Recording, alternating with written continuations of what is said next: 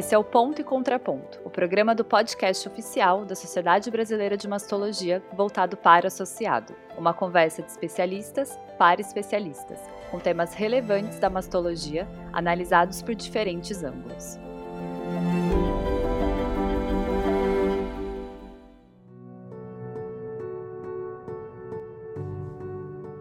Olá, eu sou Rebeca e junto com a doutora Natália estamos aqui para um novo episódio do Ponto e Contraponto. A aplicação de inteligência artificial está cada vez mais em voga no cuidado relacionado ao câncer de mama. Ela pode ser aplicada para melhorar a capacidade humana de cumprir certas funções, para realizar atividades que a mente humana não é capaz e até para adicionar novos insights e hipóteses. Resumindo, é a capacidade das máquinas de tomarem a melhor decisão com os dados disponíveis.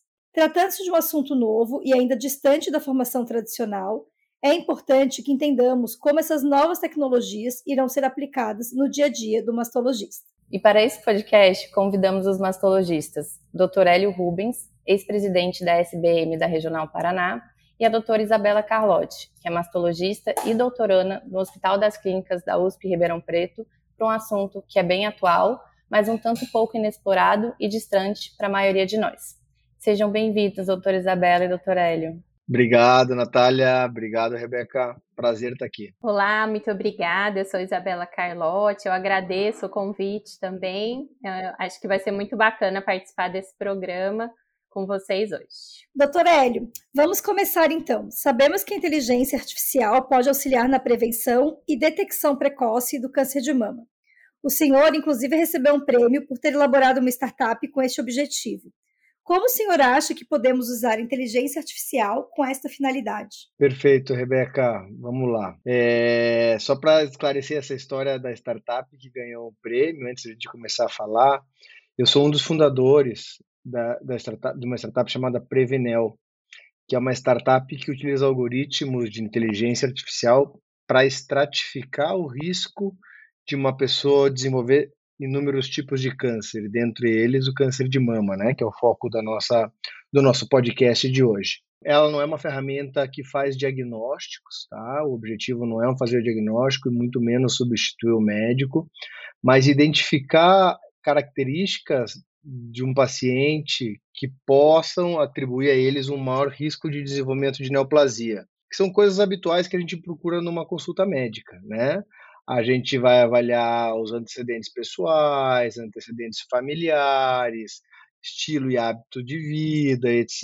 E a gente consegue, utilizando vários nomogramas e algoritmos que já são bem validados e reconhecidos pela comunidade científica, né, como Gale, Tyler Kuzik, Klaus, etc., e ver se esse paciente tem um risco mais elevado e uma oportunidade de, de interferir na vida desse paciente para que ele tenha um risco reduzido. E é isso que a ferramenta faz, tá? É, a gente, talvez como mastologista, esteja habituado a fazer isso, mas um clínico geral, um, um, um emergencista não está habituado a fazer isso. Eu acho que qualquer, todo e qualquer momento que um paciente está dentro de um sistema de saúde é oportunidade para a gente identificar potenciais riscos e e, e abordar, interferir nesse paciente para que ele tenha uma menor chance de desenvolver a doença ou maior chance de fazer diagnóstico precoce. E como todo mundo sabe, diagnóstico precoce associado a melhores desfechos clínicos e muito menos morbidade no tratamento, e morbidade física e morbidade econômica também. Então, esse é o objetivo da, da, da minha ferramenta. Eu acredito muito que a inteligência artificial na abordagem dos, de pacientes ela pode ajudar muito o médico. Ela nunca vai substituir o ser humano, eu acho, tá? Eu posso estar equivocado. Daqui 20 anos pode ter um robô falando no meu lugar aqui. Mas eu acho que eles não, nunca vão nos substituir, mas vão ajudar bastante. Assim como o celular nos ajudou muito a nos organizar, a, a chegar nos lugares com mais facilidade, a se comunicar com mais facilidade. Eu acho que a inteligência artificial, em todos os aspectos do, dos pacientes com câncer de mama, vai, vai, vai ajudar o médico a estratificar melhor o risco, a fazer o diagnóstico de uma maneira mais adequada, a escolher a melhor terapêutica e a fazer o segmento deles. Sempre no sentido de auxiliar, né? É como se fosse um apêndice cerebral nosso, né? Eles têm uma, qualquer qualquer máquina, qualquer computador tem uma capacidade de processamento, de armazenamento, de recuperação de dados é, infinitamente maior e mais prático do que o nosso cérebro, né? Mas aquela o, o relacionamento, o feeling que o médico tem, é, alguns conhecimentos que não são, de, não são teóricos, como eu sei quem faz uma boa mamografia e sei quem não faz uma boa mamografia, sei se o exame está feito com boa qualidade, não sei. Talvez isso seja mais difícil de ser substituído por uma máquina. Então, eu acredito muito, eu sou entusiasta disso, eu leio muito, eu tenho uma empresa que, que faz isso, então eu acho que ela está aí para ajudar a gente e cada vez mais ela está presente no nosso dia a dia. É, então, essa é a minha opinião, viu, meninas? Perfeito, doutora Hélio. Eu vou até pegar esse gancho para fazer um comentário que eu acho que talvez é nesse cenário da, da melhora da predição de risco, quando a gente está falando do câncer de mama, que a inteligência artificial vai conseguir chegar mais cedo do que talvez em outros, como substituição de laudo e outras questões. A gente já vê alguns dados publicados de que tem uma quando a gente junta a leitura da mamografia com os fatores clínicos e petuais da paciente, aí você tem um AUC abaixo da curva muito maior do que quando a gente está só usando Tyreek Use, Gale e, e por aí vai. Então, ainda é nesse cenário de somar né, as duas coisas, o médico e a inteligência artificial, para a gente poder ter um resultado. Mas agora eu queria falar um pouquinho com a, com a Isabela, que está fazendo um doutorado, né, tem um projeto de doutorado que é focado também no uso de inteligência artificial para melhorar a, a questão da, da predição do, do mas eu, eu queria que você falasse um pouco para a gente do teu projeto, Izzy, como que você vê aí isso sendo aplicado uh, no nosso dia a dia. Isso mesmo. Então, o nosso projeto, ele avalia modelos de aprendizado de máquina, que é uma modalidade da inteligência artificial, né? A inteligência artificial tem várias modalidades e o machine learning, que é o aprendizado de máquina, é o que é mais usado em saúde, que analisa esses big data, né, que são os, os grandes bancos de dados e consegue fazer relações, é, que, é, que é o mais comum da gente usar em saúde. E o nosso projeto avalia isso em predizer risco de malignidade dos nódulos mamários vistos por ultrassom. É, eu trabalho especificamente com ultrassonografia das mamas, né, com lesões vistas a ultrassom, mas existem vários outros trabalhos em andamento, aí correndo muitos esforços, né, no sentido de usar isso para outros exames de imagem também.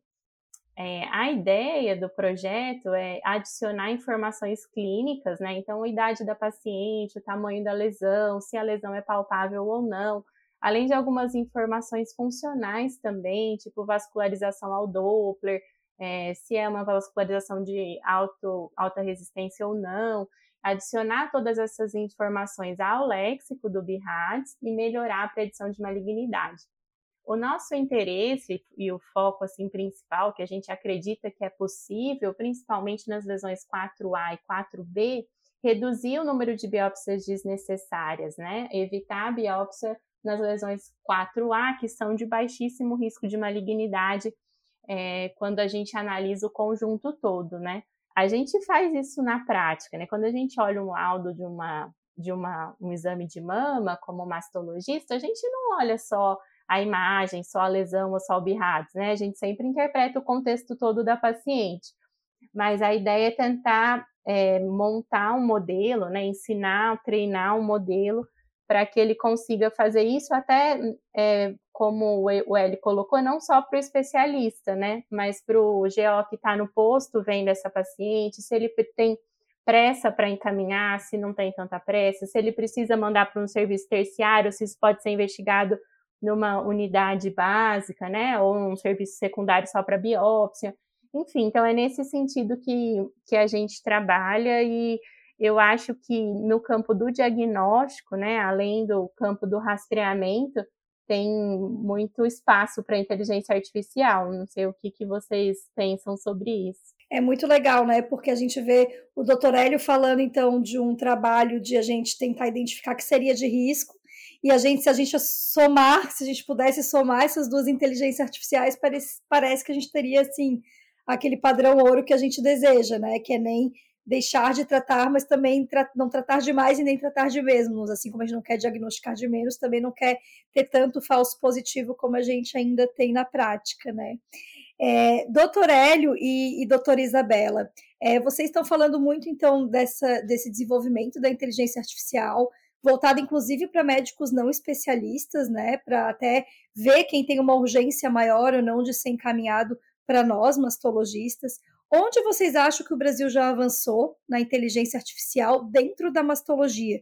A gente já tem isso é, no dia a dia, é, no cotidiano de alguns centros, de alguns médicos, ou a gente ainda está muito distante de outros países? É, eu acho que a gente não está nem usando no dia a dia, nem tão distante. Assim, eu acho que a gente está no meio do caminho. Essa é a minha impressão, né?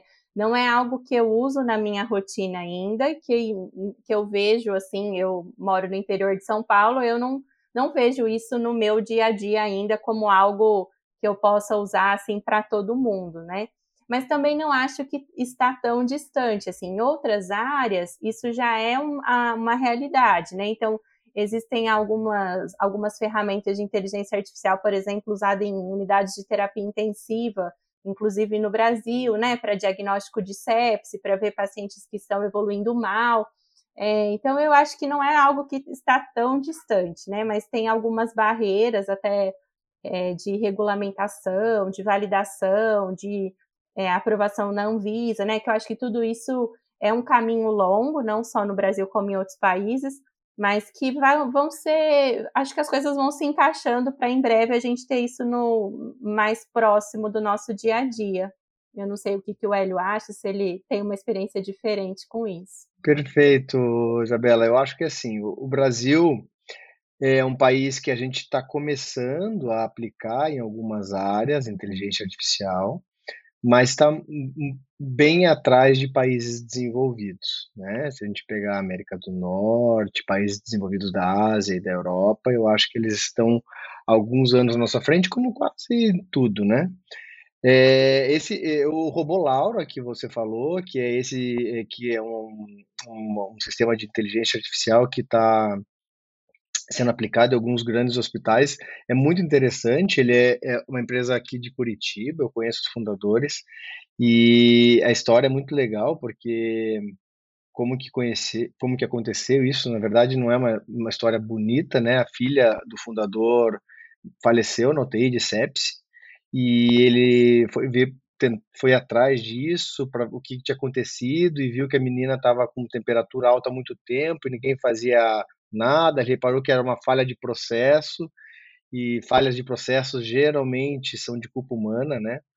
É, máquina é muito mais difícil de falhar no processo, e ele desenvolveu uma ferramenta para checar processos de enfermagem e tudo mais, e conseguiu mostrar desfechos clínicos muito legais, diminuição de mortalidade em UTI, diminuição de casos de sepsis, e um caso de sucesso da inteligência artificial sendo aplicada, né? Sobre a perspectiva do câncer de mama, que foi a pergunta mais específica da Rebeca, o que eu posso falar é da minha experiência, tá? A, a Previnel, que é minha empresa, ela é uma empresa que atua é, num modelo de mercado chamado B2B, né? Ela trabalha com com outras empresas, não é uma ferramenta que é disponibilizada para o público final, né? não é uma coisa comercializada para o público final.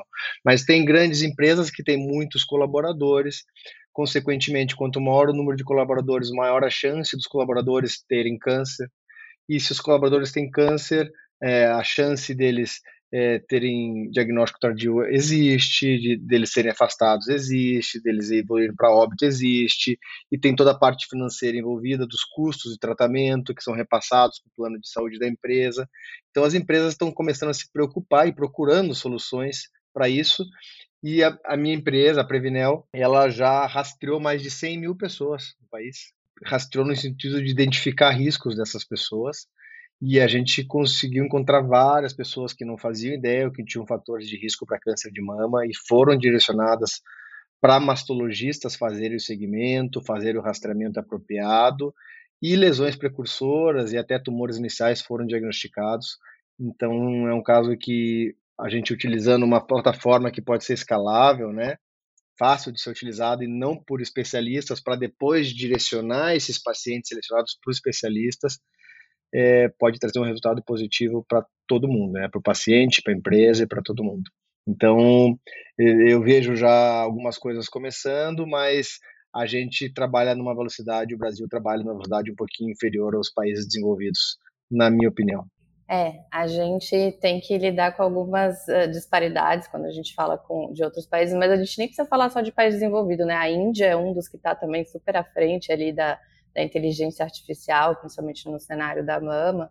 Mas acho que aqui a gente tem um problema de ficar um pouco bloqueado, tanto quando a gente está falando no cenário de, de risco de validação com dado brasileiro, a gente sabe que as ferramentas que são montadas para pacientes, para mulheres caucasianas, europeias, acabam não tendo o mesmo uh, desfecho aqui, né? Elas não têm a mesma performance.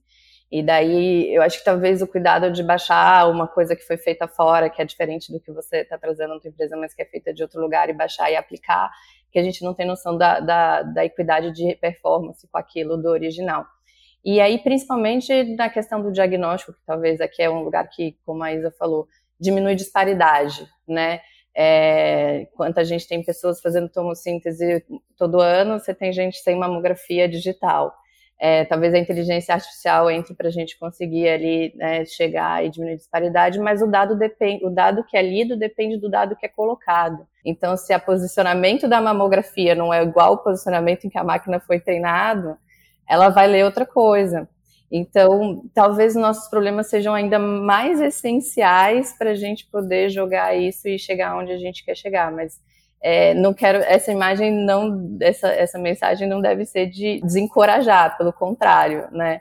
Acho que a gente tem é que ter uma, uma força-tarefa aí para fazer isso acontecer, porque o impacto realmente é enorme, como o doutor Eli falou. Eu vejo outro problema também, Nath, em relação à disponibilidade de dados, né? No Brasil, a gente tem muita dificuldade de de compilar dados confiáveis ao redor do país, assim, né? De trocar dados mesmo, né? Essa quando a gente vai pesquisar qualquer coisa assim que você precisa de dados, é um sofrimento para achar dados brasileiros, né? Então você mesmo assim, ah, quantos casos de câncer de mama tem mulheres jovens no país? É um sofrimento para achar um dado simples, né? E aí você vai no NIH, no, você vê aquilo ali em, em vários gráficos, várias formas, várias estratificações, né? Então e é, os, todos os algoritmos de inteligência artificial, principalmente de machine learning, precisam, precisam de grande quantidade de dados, né? Para ter uma performance boa. Então, eu vejo isso também como uma barreira essencial, como você falou, né? Uma coisa muito mais simples do que lá no final da, da, da linha. E, e, de dados idealmente prospectivos, né, Isa? Então ainda tem ah, isso. Sim. A gente, quando a gente for tentar pegar esse dado de bancos de dados nossos que não são tão organizados, eu ainda vou ter que lidar com, com a qualidade do input do dado naquele banco retrospectivo. Então, é, é só, eu acho que é, uma, é um cuidado que a gente precisa ter para talvez não pular etapas Assim, não é algo que você vai baixar no seu aplicativo e conseguir botar no seu consultório ou no, no, no teu ultrassom amanhã, infelizmente. Mas a gente espera chegar lá. Bom, e aí, dentro disso, a minha pergunta que vem é: ainda existem barreiras além dessas, como regulações e outras questões como LGPD e leis que ainda fica para a gente que não mexe com isso tudo muito nebuloso? Vocês têm alguma informação sobre como que entra essa parte? Tem sim, tem outras barreiras, barreiras burocráticas, né, que são, sob o meu ponto de vista, são essenciais, né, Natália? As coisas não podem simplesmente ser feitas sem nenhuma prova, sem nenhuma regulação e lançadas na academia ou no mercado é, sem ninguém por trás controlando. Porque é, o que não tem controle cresce assim de uma maneira totalmente é, que a gente desconfia, né? Então essas barreiras muitas vezes são difíceis, mas se a gente, se as pessoas querem fazer alguma coisa séria, alguma coisa é, confiável, precisa, né? Para defender principalmente as pessoas que vão estar tá utilizando isso, que são os pacientes, né? Então a Anvisa tem uma legislação recente da Anvisa que qualquer agora antigamente era mais focadas em, em, devices, né, em produtos, qualquer produto que fosse ser utilizado com paciente, é, produzido no Brasil ou importado, teria que ter uma validação da Anvisa, e plataformas ou softwares não precisavam. E agora precisam também. Qualquer plataforma em que a gente possa interferir com a, com a saúde de, um, de uma pessoa, hoje no Brasil precisa de uma aprovação da Anvisa, né? É, eu acho que é necessário e fundamental.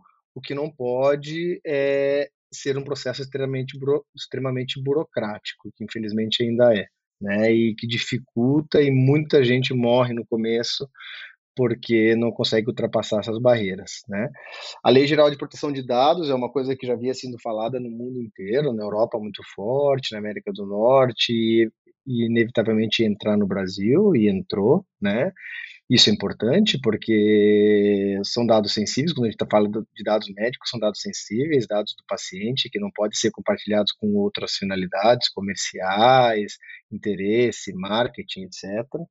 Então, isso veio mais para proteger os pacientes e eu acredito que todo mundo que queira fazer uma coisa sob, o ponto de vista acadêmico ou comercial adequada tem que passar por esses entraves que, que seguram um pouquinho, mas são fundamentais para a defesa do paciente. Não sei o que a Isabela pensa disso e se para o doutorado dela ela está passando pra, por algum problema ou alguma dificuldade nesse, nesse caminho aí.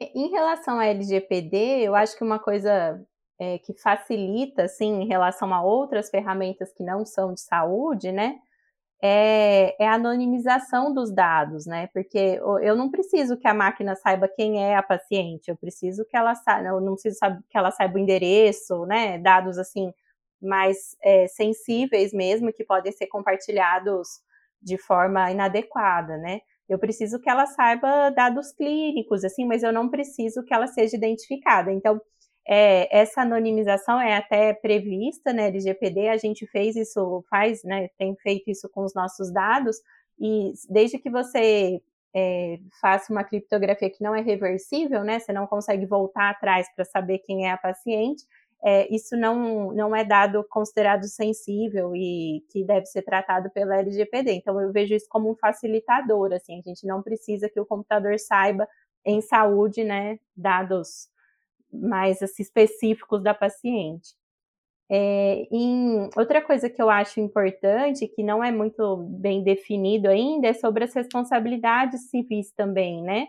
Se eu tenho um, um modelo desse que tem uma performance assim ruim, né, ou que tem algum erro aí no diagnóstico final, quem que vai ser responsabilizado, né? Isso ainda não é muito claro, é motivo de bastante discussão, mas é quem desenvolveu, é quem está aplicando, é o hospital que comprou, enfim. Então, acho que são algumas barreiras, como o Hélio disse, que são super necessárias, né? Isso tem que existir, tem que ser regulamentado, e talvez desburocratizar o processo seja importante, porque é algo que não dá para demorar 10 anos para definir se vai ser aprovado ou não, né? Porque daqui 10 anos não, não faz mais sentido utilizar aquela ferramenta. Então a gente tem que acompanhar a velocidade com que esses, essas ferramentas aparecem, né? Exatamente, a tecnologia vem muito rápida, né? É, eu vou pegar esse gancho que vocês estavam falando, então, de a gente, dessa coisa de a gente preservar então a identidade da paciente. A gente tem escutado falar muito é, em congresso e na área médica sobre as enfermeiras de navegação, né? Que auxiliariam nesse processo. É, numa era, então, que a gente está voltando nessa medicina de precisão, né? De a gente tentar individualizar um pouquinho os casos, né? Vamos tratar esse tumor dessa paciente de um jeito específico para essa pessoa. Vocês não acham que a inteligência artificial coloca todo mundo é, no mesmo bolo, dizendo assim, é, coloca todo mundo. A gente está voltando então para aquela coisa tipo de botar todo mundo no mesmo guideline, ao invés de individualizar caso a caso, ou vocês acham que vai ajudar a gente a fazer uma medicina mais precisa e mais correta? É, eu vejo a inteligência artificial uh, caminhando ao contrário, assim, eu vejo no sentido de personalizar o tratamento, sabe? Eu acho que no fim das contas, em oncologia, o objetivo da, da inteligência artificial é a gente conseguir personalizar o tratamento oncológico mesmo. A gente tratar quem precisa ser tratado, né? E eu vejo as pesquisas caminhando nesse sentido, assim. Então, eu consigo escolher, como o Hélio faz, quem é de maior risco e que eu preciso de um rastreamento diferenciado eu consigo é, escolher a periodicidade que aquela paciente precisa fazer mamografia, né? Não preciso fazer anual para todo mundo, talvez algumas precisem fazer a cada seis meses, outras a cada cinco anos, e eu uso essas ferramentas para é, fazer essa diferenciação é, em quem vai responder melhor ao tratamento, né? Então, é, eu consigo, com, a, com, os dados da inteligência artificial, é, fazer análises genômicas mais complexas, sabe? E ver qual paciente vai responder melhor a um ou outro tratamento. Então, eu vejo que em oncologia, o objetivo principal da, da inteligência artificial é personalizar o tratamento, né? E tentar deixar isso cada vez mais específico para eu tratar quem eu preciso tratar, né? Nem deixar de tratar ninguém e nem tratar demais e ter que lidar com os efeitos colaterais do, do tratamento. A Isabela, eu concordo em grau, número e gênero com você, tá? Eu acho que a inteligência está aí para ajudar a tornar a personalização do, do, do, rastreamento, do diagnóstico e do tratamento uma coisa real, né? É, eu, você, a Rebeca, a Natália, a gente consegue até individualizar o caso da nossa paciente, fazer o diagnóstico correto da nossa paciente, pensar num tratamento adequado para nossa paciente. A gente consegue personalizar aquilo. Mas quando a gente fala de uma coisa em larga escala, é inviável o ser humano fazer isso, né? Então, fazer uma análise de 200 pacientes, adequar o, saber a característica tumoral e genética das 200 pacientes, saber qual que é o melhor protocolo de tratamento para cada uma dessas pacientes, é praticamente inviável que o ser humano faça isso, né? Então a inteligência artificial está aí para, eu acho que para massificar o, a personalização da medicina, sabe, Rebeca e Natália, é, para tornar isso o status quo, né? Não a, não a, a, prioridade de uma outra paciente que vai num, num médico bom e consegue aquilo, mas tornar isso massificado para que toda paciente tenha acesso, eu acho, eu, aí eu vejo uma grande oportunidade da inteligência artificial. Perfeito, é para massificar então o, a medicina de precisão, né, na realidade. É, acho que a grande ideia da inteligência artificial é a gente conseguir realmente diminuir disparidade, né? A gente conseguir ter um tratamento de uma paciente que está no, no, interior parecido com aquele que está em outro lugar. A inteligência artificial vem muito para isso. Mas eu acho que também entra nisso essa questão da, da medicina de precisão e da, da, personalização, no que o Hélio falou lá no começo. A inteligência artificial nunca vai substituir. Né? Então, talvez o, a grande performance está a gente conseguir juntar as duas coisas. Então, eu acredito, e queria ouvir de vocês, que talvez o feeling do médico nunca vai deixar de ser uma coisa. Tem aquela questão né, da, da, experiência e do feeling mesmo, de você ouvir a paciente e entender que naquela situação de vida dela, daquele momento, talvez o tratamento que está no protocolo não é o melhor. Porque daí não são só dados clínicos e patológicos e por aí vai. Então, é, acho que entra essa questão de que não é substituir, mas sim adicionar.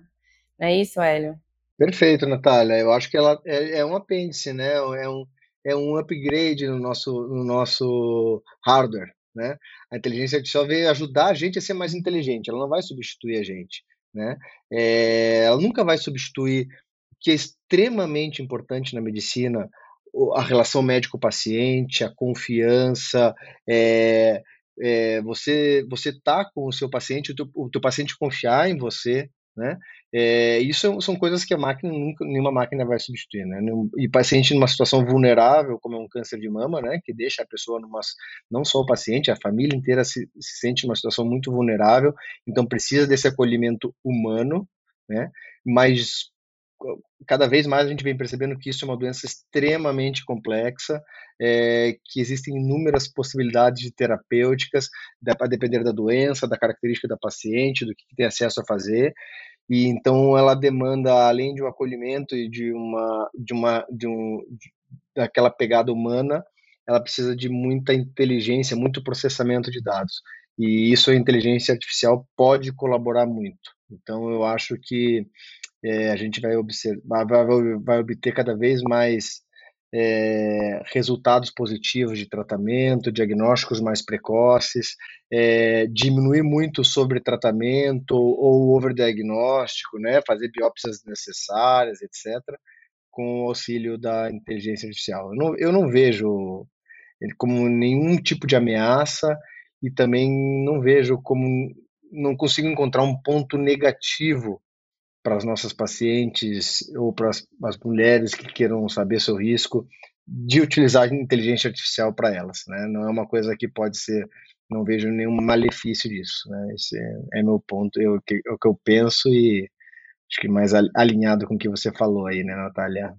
Perfeito. Bom, a gente falou aí da inteligência artificial na, no rastreamento, ah, a gente falou deles até na, na, predição de risco, mas tem um outro cenário que a gente vem vendo ela crescer, que é talvez também para melhorar a questão das biópsias líquidas, que procuram o DNA tumoral circulante, que é algo que para o câncer de mama ainda está um pouco difícil para a gente botar no âmbito do, do diagnóstico do rastreamento. Como é que vocês veem aí essa, essa questão e o papel da, da inteligência artificial nesse cenário? É, eu, eu acho que em algumas áreas, né, principalmente em câncer de pulmão, câncer coloretal, isso já está mais avançado, né? E pelo que eu entendo, assim, é necessário as ferramentas de inteligência artificial para conseguir interpretar essas biópsias líquidas, né? Você não consegue fazer isso é, procurar esses fragmentos de DNA nas biópsias se não tiver uma ferramenta de inteligência artificial, né? Então você precisa analisar muitos, muitos fragmentos de DNA, muitas células circulantes para conseguir identificar as que são potencialmente de câncer e de qual câncer que ele deve vir, né? Para tentar achar o sítio primário. Então, é, eu não vejo como fazer isso sem essas ferramentas de inteligência artificial. Eu acho que é essencial para o desenvolvimento da técnica. Não acho que para mama é algo ainda, né, que está na nossa rotina, mas talvez evolua para isso com o aprimoramento da técnica mesmo. Perfeito. É, eu acredito, eu sou um fã de carteirinha, assim, biópsia líquida, é, no rastreamento no diagnóstico, assim. Eu, eu acho que a gente vai viver uma mudança de paradigma no rastreamento do câncer de mama.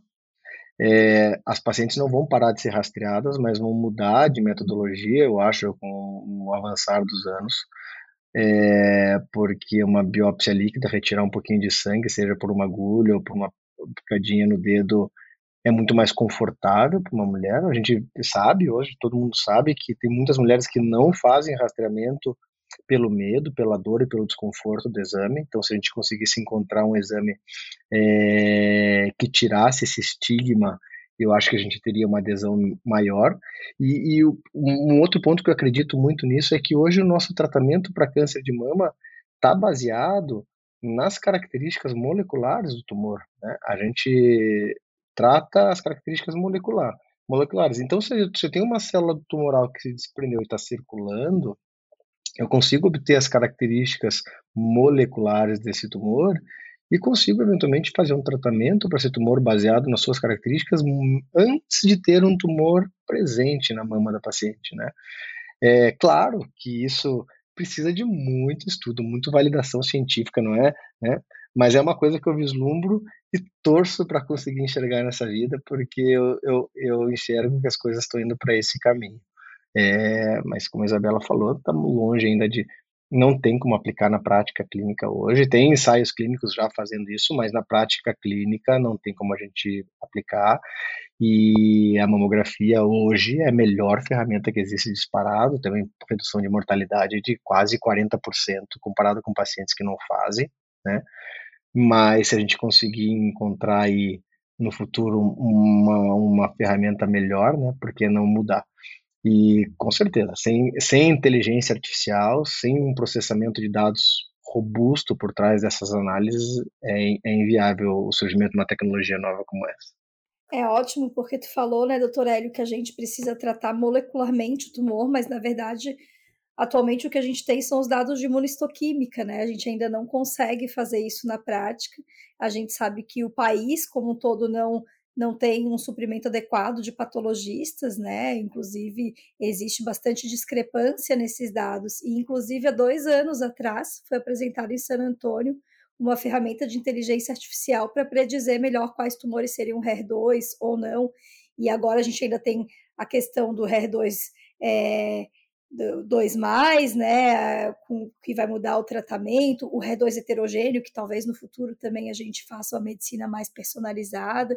É, vocês acreditam que também para essa análise imunohistoquímica a gente poderia usar essas ferramentas de inteligência artificial? Tem algumas ferramentas que estão surgindo, Rebeca, com um, o avanço da patologia digitalizada, né? Então, agora aquelas lâminas que antes ficavam na parafina, guardadas cada uma no seu bloquinho, né? Hoje você consegue uma análise de dados grande também com a digitalização das lâminas, né? Então, alguns serviços já têm isso de rotina, e aí a inteligência artificial consegue interpretar essas lâminas porque tem um grande banco de dados para conseguir comparar e achar padrões, né? Então tem umas ferramentas interessantes para classificar o grau, por exemplo, o grau histológico, elas classificarem por, por, por essas ferramentas de inteligência. Tem é, algumas coisas sobre o microambiente tumoral, sabe? Quais tem tios, quais não tem. Então, com isso, predizer resposta a tratamento.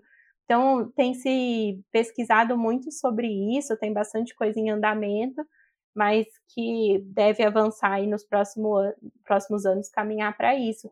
E aí eu acho que é, uma, é interessante até para a equidade, né? Você ter um, um, uma ferramenta que você possa confiar em vários locais do país, onde às vezes não tem um patologista especialista em mama, né? Que tenha mais volume, que consiga interpretar isso de uma forma mais correta, diminuiria a dificuldade que a gente tem no dia a dia dessa interpretação, né?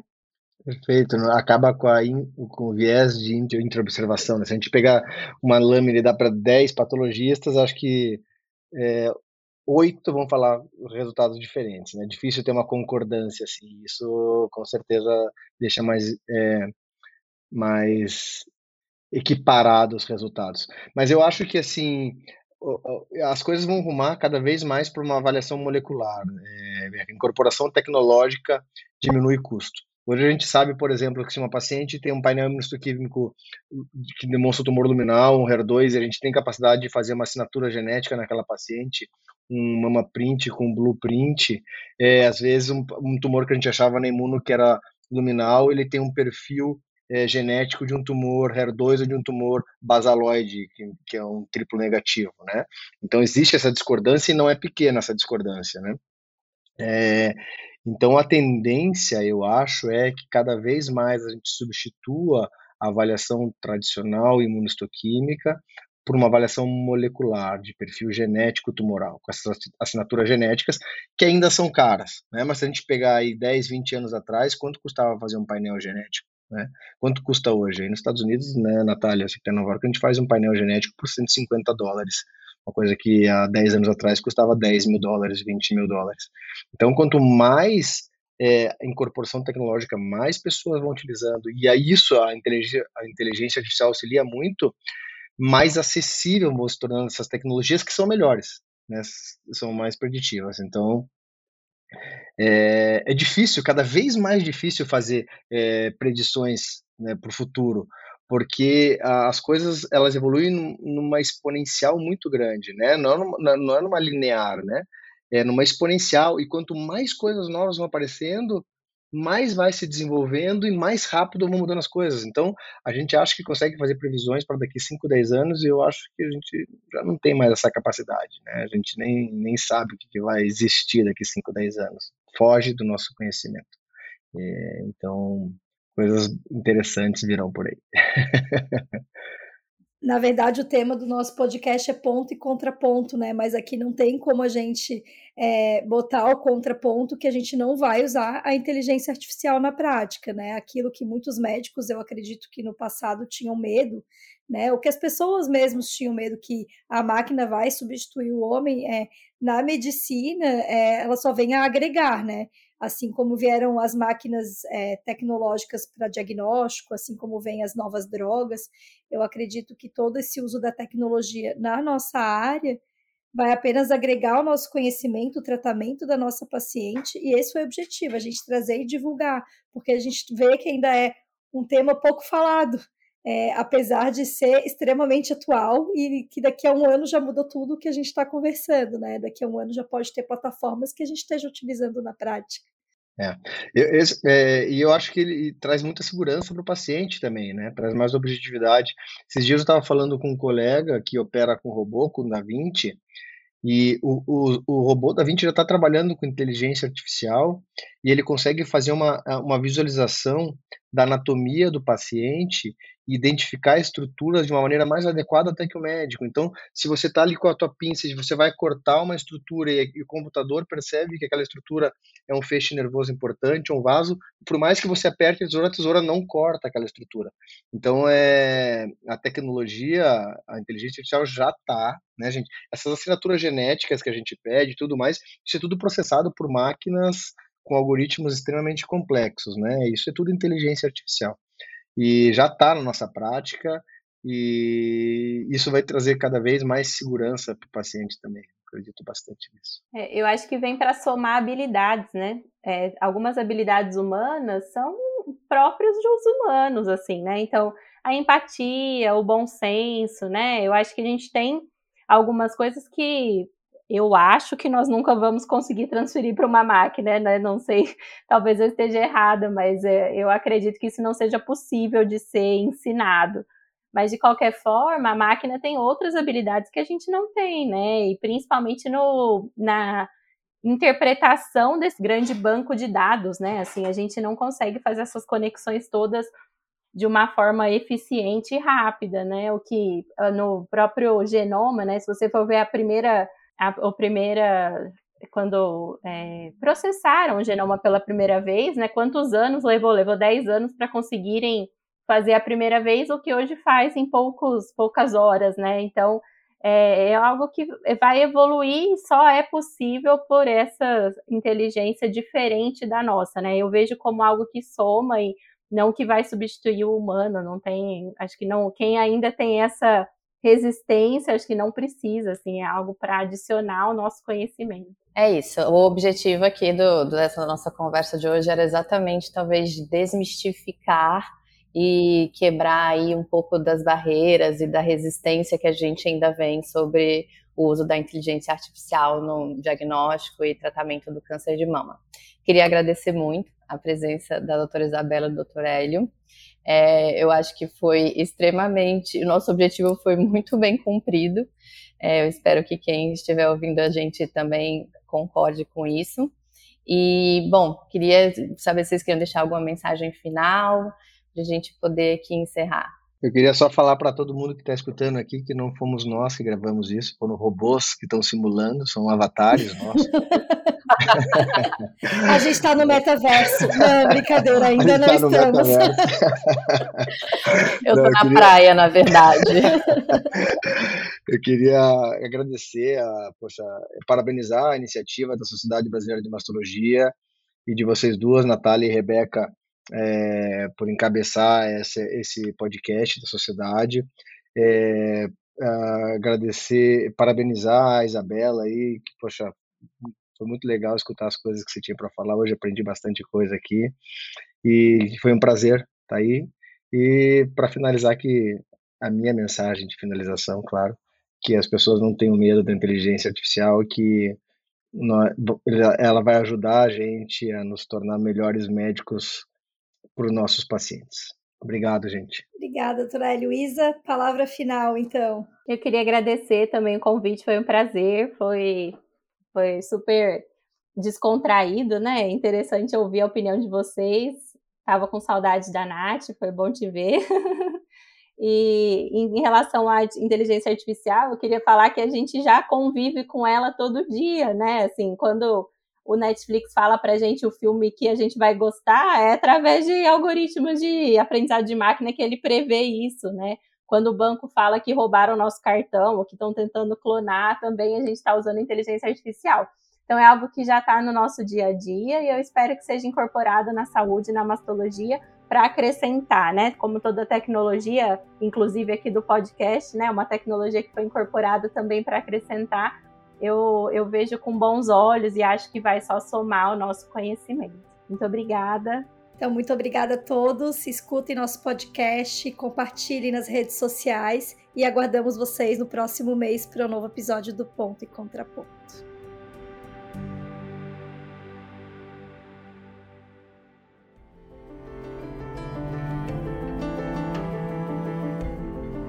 Esse podcast é uma iniciativa da Sociedade Brasileira de Mastologia. Toda primeira quinta-feira do mês, traremos uma nova discussão pertinente para o associado. Nosso canal de comunicação também está aberto nas redes sociais, SBMastologia no Instagram e Sociedade Brasileira de Mastologia no Facebook, e também no nosso site, sbmastologia.com.br.